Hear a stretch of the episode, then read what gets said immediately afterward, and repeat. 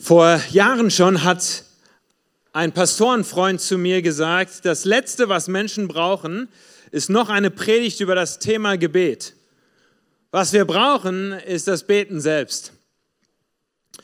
Dieser Satz ist mir mehrfach durch den Kopf gegangen, als ich mich diese Woche vorbereitet habe auf den Gottesdienst heute. Nicht ein besonders ermutigender äh, Satz für eine Predigtvorbereitung, aber tatsächlich habe ich mir ganz fest für diesen Gottesdienst vorgenommen, dass ihr nicht nach diesem Gottesdienst hinausgeht und sagt, der Pastor hat eine super Predigt über das Gebet gehalten, sondern dass wir zusammen äh, gebetet haben und mit Gott geredet haben. Der berühmte Evangelist Billy Graham hat am Ende seines Lebens auf die Frage hin, was er denn bereue, was er denn hätte besser machen können in seinem Leben und in seinem Dienst, geantwortet, dass er gerne mehr Zeit im Gebet verbracht hätte. Dass er es als einen Fehler ansieht, dass er nicht genug gebetet hat. Ich will heute ganz praktisch sein und will eigentlich eine Ecke praktischer sein, wahrscheinlich auch als ich normalerweise bin, wenn ich irgendwie theologisch versuche, etwas weiterzugeben und mich dann manchmal in irgendeiner Bibelstelle verliere und irgendwas Tolles entdeckt habe und alle gucken sich an und denken sich, hm, so toll war das gar nicht, aber ich habe es irgendwie doch gesehen, in meiner Vorbereitung zumindest. Heute will ich mich nicht verlieren in irgendwelcher theologischen oder philosophischen Erklärungen darüber, was das Gebet alles so ist, sondern ich will euch im Grunde mit hineinnehmen, was und warum Gebet für mich selbst so wichtig ist. Zwei Dinge, die ich euch zuerst sagen möchte. Erstens, Gebet ist ganz einfach. Gebet und Beten ist ganz einfach. Vielleicht ist es eine Ecke zu einfach, deswegen nehmen es manche nicht so ganz ernst. Aber beim Beten geht es nicht darum, dass wir eine besondere Qualifikation brauchen, dass wir besonders eloquent reden können, dass wir besonders schön Sätze formulieren können müssen, dass es besonders lang ist oder dass wir innerlich so richtig intensiv mitgehen oder dass es besonders emotional wird. Das sind alles Dinge, die irgendwie vielleicht sich entwickeln, vielleicht aber auch ganz anders sind bei meinem Nebenmann oder meiner Nebenfrau als bei mir. Aber tatsächlich sind das nicht Dinge, auf die es im Kern drauf ankommt. Gebet ist eine ganz einfache Sache und tatsächlich erwähnt Jesus im Neuen Testament eine Geschichte oder ein Gleichnis davon, wie er sagt, dass das einfache Gebet und der einfache Satz, vielleicht manchmal nur ein Satz, eigentlich ausreicht zum Beten. Und ich sage mal, das geht entgegen unserer Kultur, auch der christlichen Kultur, wo wir im Moment, äh, manchmal muss es sehr emotional sein oder sehr lang oder sehr intensiv. Jesus stellt in, äh, im Lukas-Evangelium Kapitel 18 eine, zwei Männer im Grunde sich gegenüber. Der eine Mann betet ganz intensiv, betet öffentlich, hat schöne Worte, schöne Sätze. Er ist ein Pharisäer, ist jemand, der sich auch gut in den Schriften auskennt. Und alle sehen es und sind im Grunde beeindruckt von seinem Beten und von seinem Fasten, was er öffentlich zur Schau stellt. Lukas Evangelium Kapitel 18. Aber dem gegenüber auf der anderen Seite schaut Jesus einen Zöllner an, also einen Verbrecher, einen Finanzbeamtenverbrecher. Damals durfte man noch sagen, dass das Verbrecher sind, heute darf man das nicht mehr sagen. Die, er, er stellt ihm einen Zöllner gegenüber und sagt, der da steht, der im Grunde noch nicht mal sich traut, den Blick irgendwie richtig nach oben zu richten, weil er im Grunde nur über die Lippen mit Gott sei mir Sünder gnädig. Er ist selbst einfach getroffen und in seiner Getroffenheit sagt er nur einen Satz und Jesus sagt, dieser eine Satz von diesem einen Mann hier ehrlich gesprochen ist viel wichtiger als viel Geplapper und viel Gerede und zur Schaugestelle und viele schöne Worte. Beten ist ganz einfach und ich will es heute auch nicht kompliziert machen. Das ist das Erste, was ich sagen möchte. Das Zweite, was mir wichtig ist, Gebet ist lebensnotwendig. Und jetzt äh, trete ich einigen von euch schon hoffentlich so richtig auf den Schlips die vielleicht nicht so aktiv am, am Beten sind oder das bisher noch nicht so gesehen haben. Wenn wir, wenn wir in die Bibel ganz am Anfang reinschauen, dann lesen wir von der Schöpfungsgeschichte davon, wie Gott den Menschen gemacht hat. Und direkt in dieser Szene, wo Gott den Menschen macht, lesen wir schon, dass der Mensch mit Gott redet, dass sie im Kontakt miteinander sind, dass es natürlich ist, dass sie miteinander sich austauschen und dass sie miteinander reden. Und genauso ist es mir wichtig, uns allen zu sagen, dass Gebet das Lebensnotwendigste ist. Im Grunde wie die Luft zum Atmen. Das gleiche, was wir lesen in Genesis 1 und 2 davon, wie wir als Menschen den Atem brauchen. Also, dass wir den Lebensatem bekommen, eingehaucht von Gott, dass wir überhaupt irgendwie existieren, dass aus dieser Masse von Fleisch und unterschiedlichen Chemikalien, die da irgendwie drin sind, dass die lebendig werden. Genauso wie wir den Atem Gottes brauchen, lebendig zu werden, brauchen wir das Gespräch und den Dialog mit Gott. Ich würde so weit gehen zu sagen, dass wenn wir nicht beten, wenn wir nicht mit Gott reden, dann fehlt uns was als Menschen. Und das ist mir völlig egal, aus welcher Religion man kommt oder aus welchem Kulturkreis oder ähm, ob man das gelernt hat als Kind. Wenn man nicht betet, wenn man nicht dieses Gespräch mit Gott hat, und damit meine ich nicht nur an Ostern oder an Weihnachten oder sonntags in der Kirche, sondern dieses aktive persönliche Gebetsleben, wenn man das nicht hat, dann fehlt einem was im Leben. Dann fehlt einem was. Wir brauchen das Gespräch mit unserem Schöpfer. Wir brauchen das, um mit uns selbst klarzukommen, um mit unserem Nächsten klarzukommen, um mit der Schöpfung klarzukommen, um mit unserem himmlischen Vater klarzukommen. Dafür brauchen wir das Gespräch, den Dialog mit Gott. Es ist lebensnotwendig. Jetzt könnte ich in ganz viele Bibelstellen reingehen und das ganz intensiv hier rausholen, wo ganz viele Stellen von großen Männern und Frauen stehen davon, wie sie gebetet haben oder was sie getan haben. Ich habe euch mich selbst mitgebracht, der das ganz rudimentär in seinem Alltag versucht irgendwie umzusetzen. Und ich gehe jetzt durch eine Liste durch davon ganz praktisch, wie ich versuche, ein aktives Gebetsleben zu führen und wie ich das so einbaue in meinen Tag. Denn ganz ehrlich, dieser Satz stimmt von meinem Pastorenkollegen. Wir brauchen nicht eine Predigt über Gebet, wir brauchen Gebet.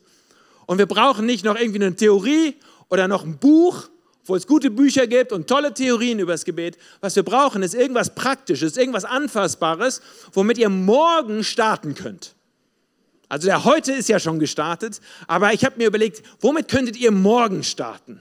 Morgen irgendwie, wenn ihr aufsteht und wenn ihr in euren Tag hineingeht. Wir fangen an, wie betet man im Alltag? Erstens, ich gehe durch meine Liste durch, so wie ich das mache. Ihr könnt am Ende sagen, der ist crazy, der ist verrückt, warum macht er das so? Ihr könnt mir gerne eure Liste geben. Hier ist meine Liste. Erstens, geh einmal am Tag auf die Knie und bete laut zu Gott. Einige von euch haben das schon von mir gehört. Ich glaube, ich habe es an der Silvesterfreizeit oder irgendwo habe ich es erzählt. Davon, dass bei mir kein Tag beginnt, wo ich nicht meist unten bei uns im Wohnzimmer, während der Rest meines Hauses noch in Frieden schlummert, also der Krieg noch nicht ausgebrochen ist bei uns zu Hause. Ich sitze unten in meinem äh, Wohnzimmer und ich bete nicht einfach nur so halb schlafend im Sessel, sondern ich habe mir tatsächlich angewöhnt, mich hinzuknien und laut zu beten. Hinzuknien und ein lautes Gebet zu sprechen. Und ich kann euch gar nicht sagen, was das mir selbst geholfen hat, schon vor einiger Zeit wirklich ganz bewusst meinen Tag zu starten in dem Gespräch mit Gott. Ich hatte bei mir selbst festgestellt, dass manchmal, wenn ich versuche zu beten und dann vermischen sich mein Gebet und meine Gedanken und dann bin ich am Ende mehr in meinen Gedanken als irgendwie beim Beten. Wer kennt dieses Problem? Einmal Hände hoch, okay dann habe ich die Antwort und die Lösung für euch. Okay? Ich habe ich hab das Rezept. Das Rezept ist, laut mit Gott zu sprechen. Laut mit Gott zu sprechen. Und das kommt einem am Anfang mega komisch vor, weil man sich denkt, ja, ich sehe ihn nicht. Wo ist er? Wir glauben, dass Gott da ist. Wenn wir glauben, dass Gott da ist, dann können wir auch mit ihm reden dann können wir auch mit ihm sprechen, dann können wir auch laut mit ihm reden. Und einige von uns, die Revolution, Revolution unseres Lebens wäre, wenn wir anfangen würden, laut mit Gott zu reden. So, hier ist eigentlich das, was ich euch im Grunde einladen will, mal zu testen. wie, wie ein Versuchsballon zu starten. Wir sind in der Gebets- und Fastenzeit, so es, es ist nicht, auch öffentlich nicht angeprangert, wenn man mal betet in der Gebets- und Fastenzeit. Dass ihr im Grunde so startet, dass ihr das selber mal praktiziert. Und jetzt möchte ich euch äh, zur Inspiration eine Geschichte erzählen, davon, die, wie, wie dieses Gebet, das laute Gebet, das kniende laute Gebet tatsächlich eine Veränderung bringt. Einige von euch kennen meinen Großvater. Mein Großvater ist 85 Jahre alt. Ein alter Mann, aber noch rüstig. Dreimal die Woche Sport, montags, mittwochs, freitags. Morgens ist mein Großvater nicht zu sprechen, er ist im Sport. Und dann geht er noch zweimal die Woche abends Ball spielen. Also noch ein sehr aktiver Mann. Einige von euch wissen, dass er auch Pastoralarbeit gemacht hat, Missionsarbeit in Afrika gemacht hat. Aber viele von uns wissen nicht, dass seine Geschichte, wie er gestartet ist, eigentlich eine sehr ungläubige Geschichte ist. Mein Großvater ist geboren 1933 hier in Deutschland und zwar in Nürnberg, in der Nähe von Nürnberg. Dort ist er geboren und äh, aufgewachsen. Ihr könnt leicht nachrechnen. Ich hoffe, habt ihr alle so ne, 1933, ja, besonderes Datum hier in Deutschland. Äh, ist aufgewachsen zur Zeit des Zweiten Weltkriegs und des Dritten Reiches hat als Kind, Jugendlicher miterlebt, ähm, wie im Grunde seine Welt und die Welt seiner Familie komplett zerstört wird. Es gibt eine Geschichte davon, wie er in seinem Konfirmandenunterricht, und jetzt gucke ich mal die zwei Konfirmanden da oben an, die heute uns hier mit der Technik helfen, sehr schön. Hier ist, was der Großvater erlebt hat, und ich weiß nicht, ob du die Geschichte kennst, Carlos. Aber er hat erlebt, wie sie einen Konfirmandenausflug gemacht haben als Zwölfjähriger. Außerhalb von Nürnberg sind sie die Straße lang äh, gegangen und dann kamen Bomber, die über sie drüber geflogen sind und haben mit Maschinengewehren nach unten geschossen und tatsächlich den Pfarrer hat es genau getroffen und er ist tot vor seinen Augen umgefallen in den Graben. Ein Erlebnis, was ihn total schockiert hat, bewegt hat und auch geprägt hat. Eigentlich hatte er schon im Konfirmandenalter eine Berufung verspürt, irgendwie geistlich zur Arbeit in Pastoraldienst äh, hineinzugehen. Aber das ist dann irgendwie so, beim Jugendlichsein ist es irgendwie wieder verschütt gegangen. Nach dem Zweiten Weltkrieg, an, äh, Anfang der 50er Jahre, ist mein Großvater dann auf eine Annonce hin da gab es in Nürnberg eine Annonce im Nürnberger Blättchen, wie auch immer das heißt, die Nürnberger Tageszeitung, gab es eine Annonce, dass in Südafrika Goldgräber gesucht werden. Ja, und da hat man natürlich in Deutschland geschaut, wir brauchen so gute, starke deutsche Männer ne, und hat eine Anzeige geschrieben. Mein Großvater hat das gelesen, es gab keine Jobs in Deutschland und er hat sich auf den Weg gemacht, ist runter nach Südafrika gegangen, um dort in den Minen zu arbeiten dort in den Minen zu arbeiten unter Tage. Tatsächlich, als meine Mama geboren wurde, also er hat dann meine Großmutter kennengelernt, die haben geheiratet, erste Tochter bekommen, zweite Tochter bekommen. Als meine Mutter geboren wurde, war mein Großvater unter Tage. Der hat das erst drei Tage später mitbekommen, weil er am Goldschüffeln war. Südafrika, äh, die Minensuche. So, hat geheiratet, erste Tochter, zweite Tochter, hatte mit Glauben und Kirche nichts am Hut das war verschütt gegangen über auch die Wehen und Nachwehen des Zweiten Weltkriegs. Eines Tages war er bei sich zu Hause. Und er, die hatten im Haus, in ihrem Familienhaus, hatten sie eine verrückte Oma mitwohnen. Und zwar die Großmutter meiner Oma. Also, was ist das? Meine Ur-Urgroßmutter war eine verrückte Lady. Denn die hatte angefangen, nicht nur Gottesdienste zu besuchen, sondern auch Christen zu sich mit nach Hause einzuladen. Okay, verrückte Tante, äh, verrückte Oma. Und eines Tages, mein Großvater am Nachmittag war mal zu Hause, war mal zu Hause und wollte sich ein Buch holen, das in dem Schlafzimmer meiner Ur-Urgroßmutter zu finden war. Und er geht rein in das Zimmer und was findet er dort? Er findet meine Ur-Urgroßmutter kniend neben ihrem Bett mit der Bibel vor sich und sie ist laut am Beten und, und bekommt es nicht mit, weil sie so laut am Beten ist, dass mein, dass mein Opa hinten reinläuft ins Zimmer. Und während sie laut am Beten ist und er sich so leise durch das Zimmer durchschleicht und das Buch versucht rauszuholen, hört er, wie sie für ihn und für seine Frau betet. Dass sie doch auch zum Glauben finden. Dass sie doch auch das Heil in Christus für sich persönlich in Anspruch nehmen. Mein Opa geht wieder leise aus dem Zimmer heraus. Aber was das für einen Eindruck bei ihm hinterlassen hat, ist so prägend gewesen, dass in seiner Biografie, er hat eine Biografie geschrieben, die hat er nur an uns Familie verteilt, da gibt es ein, ein, Buch, und, und dass, dass dieser Eindruck im Grunde der auslösende Faktor seines Lebens war. Dass er einige Wochen, Monate später, am einem Sonntagmorgen zu meiner Großmutter gesagt hat, er möchte gern spazieren gehen. Spazieren gehen, ein Mann, der spazieren gehen möchte. Was ist das denn für einer? Der wollte nicht spazieren gehen. Auf einmal hatte er eine Sehnsucht, in einen Gottesdienst zu gehen. Eine Sehnsucht, einen Gottesdienst zu besuchen. Und das war dann der Beginn tatsächlich seines eigenen persönlichen Glaubenslebens.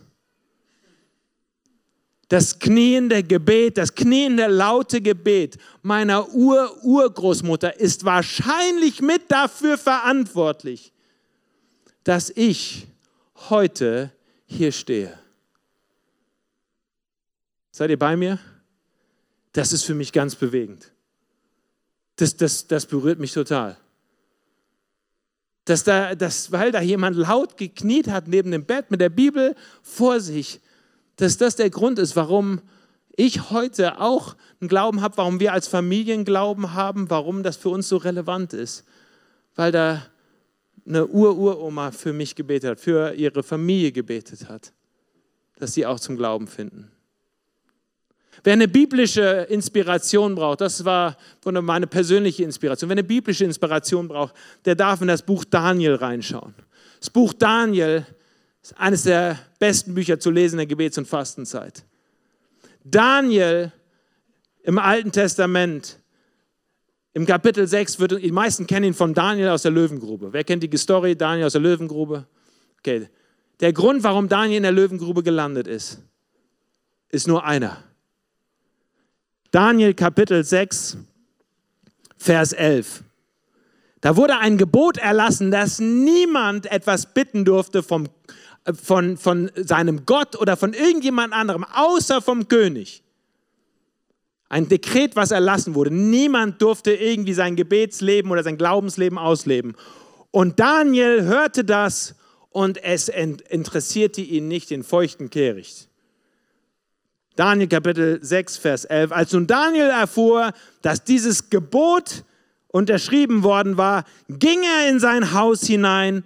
Vers 11. Er hatte aber ein, ein offenes Fenster in Richtung Jerusalem und er fiel täglich dreimal auf seine Knie, betete und lobte und dankte seinem Gott, wie er es bisher zu tun pflegte.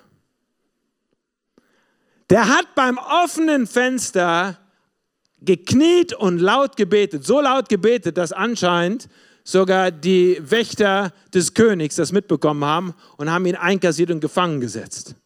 Und er wurde eingesperrt und diese Story mit der Löwengrube kommt heraus aber er war ein Mann des Gebetes. Und wenn es einen Held gibt im Buch Daniel, dann ist es der Daniel. Jemand hat mal gesagt, wer vor Gott kniet, kann vor Menschen aufrecht stehen. Habt ihr den Satz schon mal gehört? Wer vor Gott kniet, kann vor Menschen aufrecht stehen. Ein Grund, warum ich mir das angewöhnt habe als eine Praxis, jeden Morgen mich hinzuknien damit ich ganz sicherstelle, dass ich weiß und mich immer wieder selber daran erinnere, auch durch meine Körperhaltung erinnere, daran, wer der Herr ist, wer Gott ist und wer ich bin.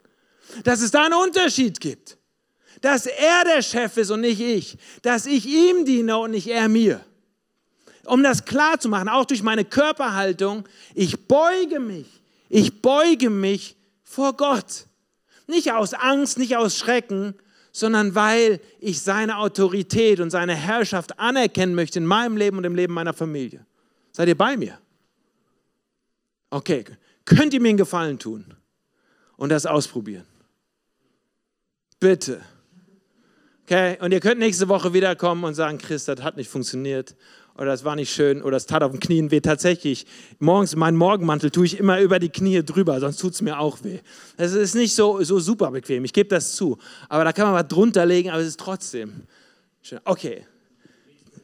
Zweitens, Gebetsteppich. Zweitens, wie betet man im Alltag? Stift in der Hand und Bibel auf dem Schoß. Hier, hier ist mein Notizbuch.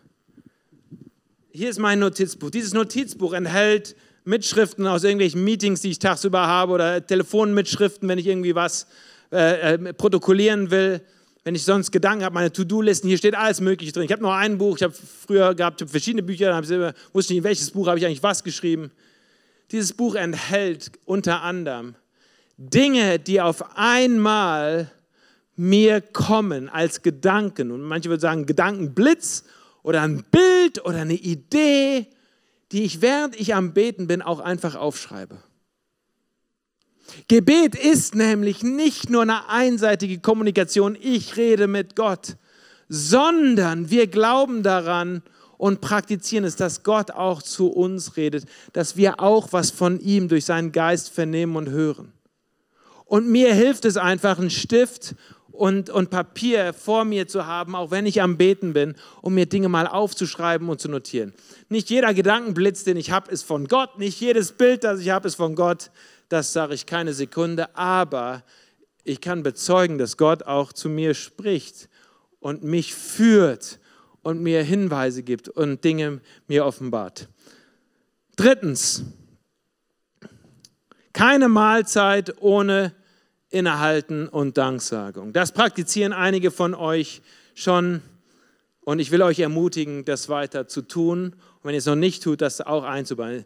Drei Mahlzeiten, wie viele Mahlzeiten esst ihr? Drei Mahlzeiten, vier Mahlzeiten, zwei Mahlzeiten, wie auch immer, bevor man reinschaufelt, bevor man den kleinen Krieg anfängt hier mit seinem Steak oder mit seinem Gemüse, je nachdem zu welcher Fraktion man hier gehört. Innehalten und Dank sagen.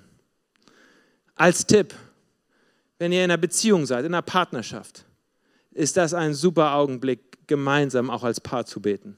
Viele Paare kriegen es nicht hin oder wollen es nicht, gemeinsam irgendwie auch Zeiten haben, wo sie miteinander beten. Dann ist das gemeinsame Tischgebet eine Möglichkeit, ein Fenster, auch gemeinsam Gott Danke zu sagen. Für Familien, mit den Kindern um den Tisch herum zu sitzen und bevor man reinschaufelt, erstmal Danks zu sagen und innezuhalten, gehört mit dazu. Bei Jesus finden wir, er nahm das Brot, dankte und brach's. Er nahm das Brot, dankte und brach's. Dieses klingt nicht nach einem ewig langen Gebet, was er da hatte, es in einem Satz. Nahm das Brot, er dankte und brach's. Also für die Langbeter unter uns, er nahm das Brot, er dankte und brach's. Es klingt nicht so wie eine Stunde Gebet. Okay, viertens. Viertens, und jetzt wird es wieder herausfordernd. Das ist das Zweite, was ich mir wünschen würde, dass ihr es mit mal adaptieren würdet. Spontan für jemanden zu beten. Wir alle treffen Menschen während unseres Tages, die uns von irgendetwas erzählen, was ein Problem ist. Entweder ein persönliches Problem, ein Arbeitsproblem, ein finanzielles Problem, ein gesundheitliches Problem. Und meine Frage an dich ist, was machst du eigentlich als Christ, wenn du von einem Problem hörst? Was machst du, wenn einer dir von seinem Mist erzählt, den er gerade durchlebt? Sagst du, oh, oh, es tut mir aber leid. Oder, oh, ja, das, äh, toi, toi, toi. Ne? Oder, ach, Kopf hoch. Hä? Wird schon. Also, wenn ich ehrlich bin, manchmal habe ich so Varianten davon auch irgendwie drauf. Ne? Also, hä, komm, halb so wild. Darf ich uns alle herausfordern, dass die christliche Antwort auf ein Problem ein Gebet ist? Und euch herausfordern, mutig zu sein. Und wenn ihr das nächste Mal von jemandem hört. Und ich weiß, das geht nicht in jeder Situation und das geht nicht mit jedem. Aber ich sage euch gerade heraus, ihr alle dürft mutiger sein. Dass ihr, wenn ihr was hört, wo euch jemand was erzählt, dass ihr sagt, hör mal, wollen wir gerade dafür zusammen beten? Darf ich für dich ein Gebet sprechen? Darf ich gerade mal dafür beten? Bevor wir jetzt hier weitermachen und durch den Tag rennen, dürfen wir mal kurz dafür beten. Es war vor, ich weiß nicht, ein paar Monaten im, ich so im Oktober, November letzten Jahres, da saß ich im, im, im Café, im Good Coffee und habe jemanden getroffen, der noch nie bei uns in den Gottesdiensten war, ähm, der mich eigentlich nicht groß in so einer Pastoralfunktion kennt. Dann haben wir uns getroffen und long story short, er hat mir erzählt, dass er im Grunde gerade mega das Chaos hat. Und dann dachte ich mir, okay, ich bin ein Pastor, also, jetzt muss ich irgendwas machen. Ich bete, wieso, wieso frage ich ihn nicht mal, ob ich einfach für ihn beten kann? Und, und, und ich werde diesen Blick nicht vergessen. Er, guckt mich an und sagt, aha. Sag ich, ja, ich, äh, wäre es okay, wenn ich gerade äh, für, für das bete, was du, was du mir erzählt hast. Und dann habe ich das so gemacht, wie ich das, wie ich das häufig mache. Ich habe hab meine Hand genommen und ich habe es einfach auf seine Schulter gelegt. Im Café, öffentlicher Raum. Ich habe meine Hand auf seine Schulter gelegt und ich habe einfach ein kurzes Gebet gesprochen. Ich habe gesagt, lieber Gott, hier ist ein richtiges Problem. Und ich weiß nicht die Lösung und er weiß nicht die Lösung, aber wir wollen es dir anvertrauen. Ich möchte dich bitten, dass du hilfst. Amen. Ich mache die Augen auf und gucke ihn an und ihr könnt nicht glauben, in was für ein Gesicht ich da hineingeblickt habe, denn da liefen Tränen über Tränen, gerade so pitch-patch bei einem erwachsenen Mann äh, runter. Wir hatten vorher, und das war vorher nicht ein groß, super emotionales Gespräch oder, oder mega intensiv, aber auf einmal, und dann, und dann sagt er zu mir, das war sein erster Satz, nachdem ich gebetet habe, dann sagt er zu mir, noch nie in meinem Leben hat jemand für mich gebetet. Ist das nicht die traurigste Aussage des Universums? Dass das jemand sagt, noch nie hat jemand für mich gebetet. Ich dachte innerlich, ich, ich falle gleich auseinander. Das kann doch nicht wahr sein. Ich hoffe, dass irgendjemand schon mal für ihn gebetet hat, aber allein, dass er das so spürt oder so fühlt, darf ich euch zusprechen, dass ihr die Werkzeuge Gottes in dieser Welt seid. Ihr seid die Hände und die Füße Gottes. Ihr seid der Leib Christi, theologisch fromm ausgedrückt. Ihr seid Gottes Botschafter in dieser Welt. Ihr seid die Stimme Gottes in dieser Welt. Ihr dürft etwas weitergeben, indem ihr das Maul aufmacht und für Menschen betet. Ich sage es manchmal so drastisch, damit es auch ankommt wissen, worüber wir reden. Füreinander beten. Wir werden jetzt gleich äh, übergehen. Wir wollen, wir wollen, ich habe gesagt, ich will nicht so viel lehren über Gebet. Ich könnte so viel sagen. Diese Predigt heute zu schreiben, das war so einfach, weil mein Herz ist so voll, über das Gebet zu reden. Ich könnte, drei, ich könnte Seminare geben darüber. Aber ihr braucht kein Seminar. Ihr braucht das Gebet. Und deswegen wollen wir das gleich zusammen umsetzen. Und mein Wunsch wäre, dass vielleicht hier der ein oder der andere auch für den ein oder anderen betet. So ein Raum wie dieser ist doch voll, jetzt mal ganz ehrlich, voller Themen, die, wo wir einfach mal beten müssen, wo wir einfach mal sagen müssen, da brauchen wir nicht einen klugen Spruch, da brauchen wir, nicht, äh, da brauchen wir jetzt nicht irgendwie einen Ratschlag, sondern brauchen wir einfach gemeinsam, wir beten zusammen. Und wir wollen gleich hier, da hinten äh, haben wir sogar ein, ein, ein Plakat, wollen gleich da eine Ecke haben, wo wir zusammen beten, wo der eine für den anderen beten kann. Und vielleicht sagt der eine, ich, ich kann nicht, und dann, okay, aber jemand anders kann. Manchmal fehlt einem die Kraft, auch selbst ein Gebet laut zu sprechen. Und da braucht man den Glauben eines Bruders oder den Glauben einer Schwester des Glaubens, die auch einfach das ausdrücken können. Seid ihr bei mir? Und das Letzte, und dann bin ich schon fertig. Uh, pray as you go.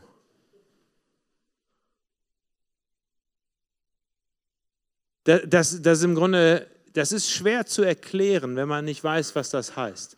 Aber es gibt diesen Vers in 1. Thessalonicher 5, Vers 16 bis 18. Seid alle Zeit fröhlich, Betet ohne Unterlass, seid dankbar in allen Dingen, denn das ist der Wille Gottes in Christus Jesus für euch. Seid alle Zeit fröhlich, betet ohne Unterlass, seid dankbar in allen Dingen. Beten ohne Unterlass. Der, der ein oder andere denkt sich vielleicht, hä, beten ohne aufzuhören, das klingt jetzt nicht so irgendwie ne, berauschend. Ich, ich will euch nur sagen, dass wenn ich mal so über meinen Tag nachdenke und wie ich meinen Alltag lebe, ich weiß nicht, wie viele Dutzende und Dutzende von kurzen Gebeten ich im Laufe eines einzelnen Tages spreche. Und vielleicht habt ihr das noch nie gehört, dass das möglich ist. Ihr denkt, das ist immer nur so irgendwie fromm oder irgendwie so in der Kirche oder, oder, oder wenn andere dabei sind oder dirigiert. Manchmal fahre ich Auto und fange an zu beten. Manchmal, bevor ich in einen Raum reingehe, da, da sitzen ein paar Menschen und die warten auf mich oder, oder wir haben ein Meeting oder sowas. Bevor ich reingehe, spreche ich erstmal ein innerliches Gebet, Herr, lass mich, lass mich hier Hoffnung reinbringen in diesen Raum. Lass mich, lass mich hier Liebe reinbringen. Lass mich, lass mich hier Freundlichkeit, lass mich hier deinen Geist reinbringen in diesen Raum, bevor ich reingehe. Also jede Türklinke ist eine Erinnerung. Ich kann auch beten, bevor ich in den Raum reingehe. Jedes Mal, wenn ich den Zündschlüssel umdrehe oder auf den Startknopf in meinem Auto drücke, kann ich sagen, okay, ist doch eine Möglichkeit, jetzt gerade mal ein paar Minuten, während ich fahre, zu beten. Wenn, wenn mir etwas Schönes passiert, manchmal sage ich, Halleluja, danke. Total fromm. Da ist selbst der Christ fromm. Halleluja. Ja, hört ihr mich sonst nicht so laut sagen. Aber innerlich, ja, da sage ich das auch mal. Wenn was, wenn was passiert, was mich irgendwie kalt erwischt, was mir Angst macht oder wo ich unsicher werde, bete ich, Herr, bitte, hilf mir. Hilf mir in dieser Situation.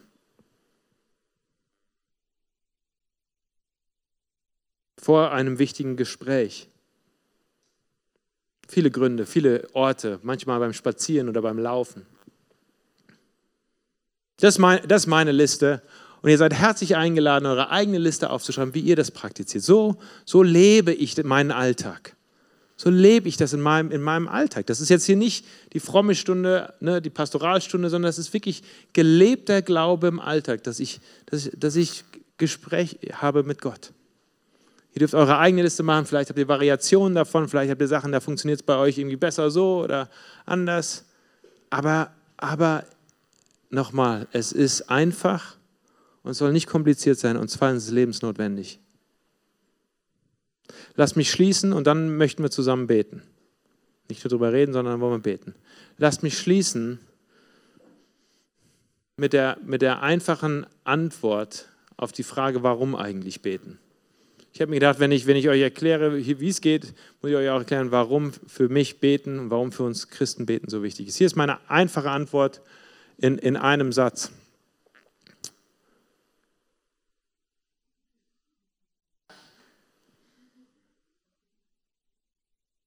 Unser himmlischer Vater möchte uns mit Rat und Tat zur Seite stehen. Das ist meine Antwort, wenn du mich fragst, warum, warum eigentlich beten. Manchmal brauche ich Rat. Da brauche ich gar nicht, dass da irgendein Wunder passiert, sondern ich brauche einfach, ich brauche einfach innere Weisheit oder innere Stärke oder innere Kraft als ein Geschenk, das Gott mir gibt.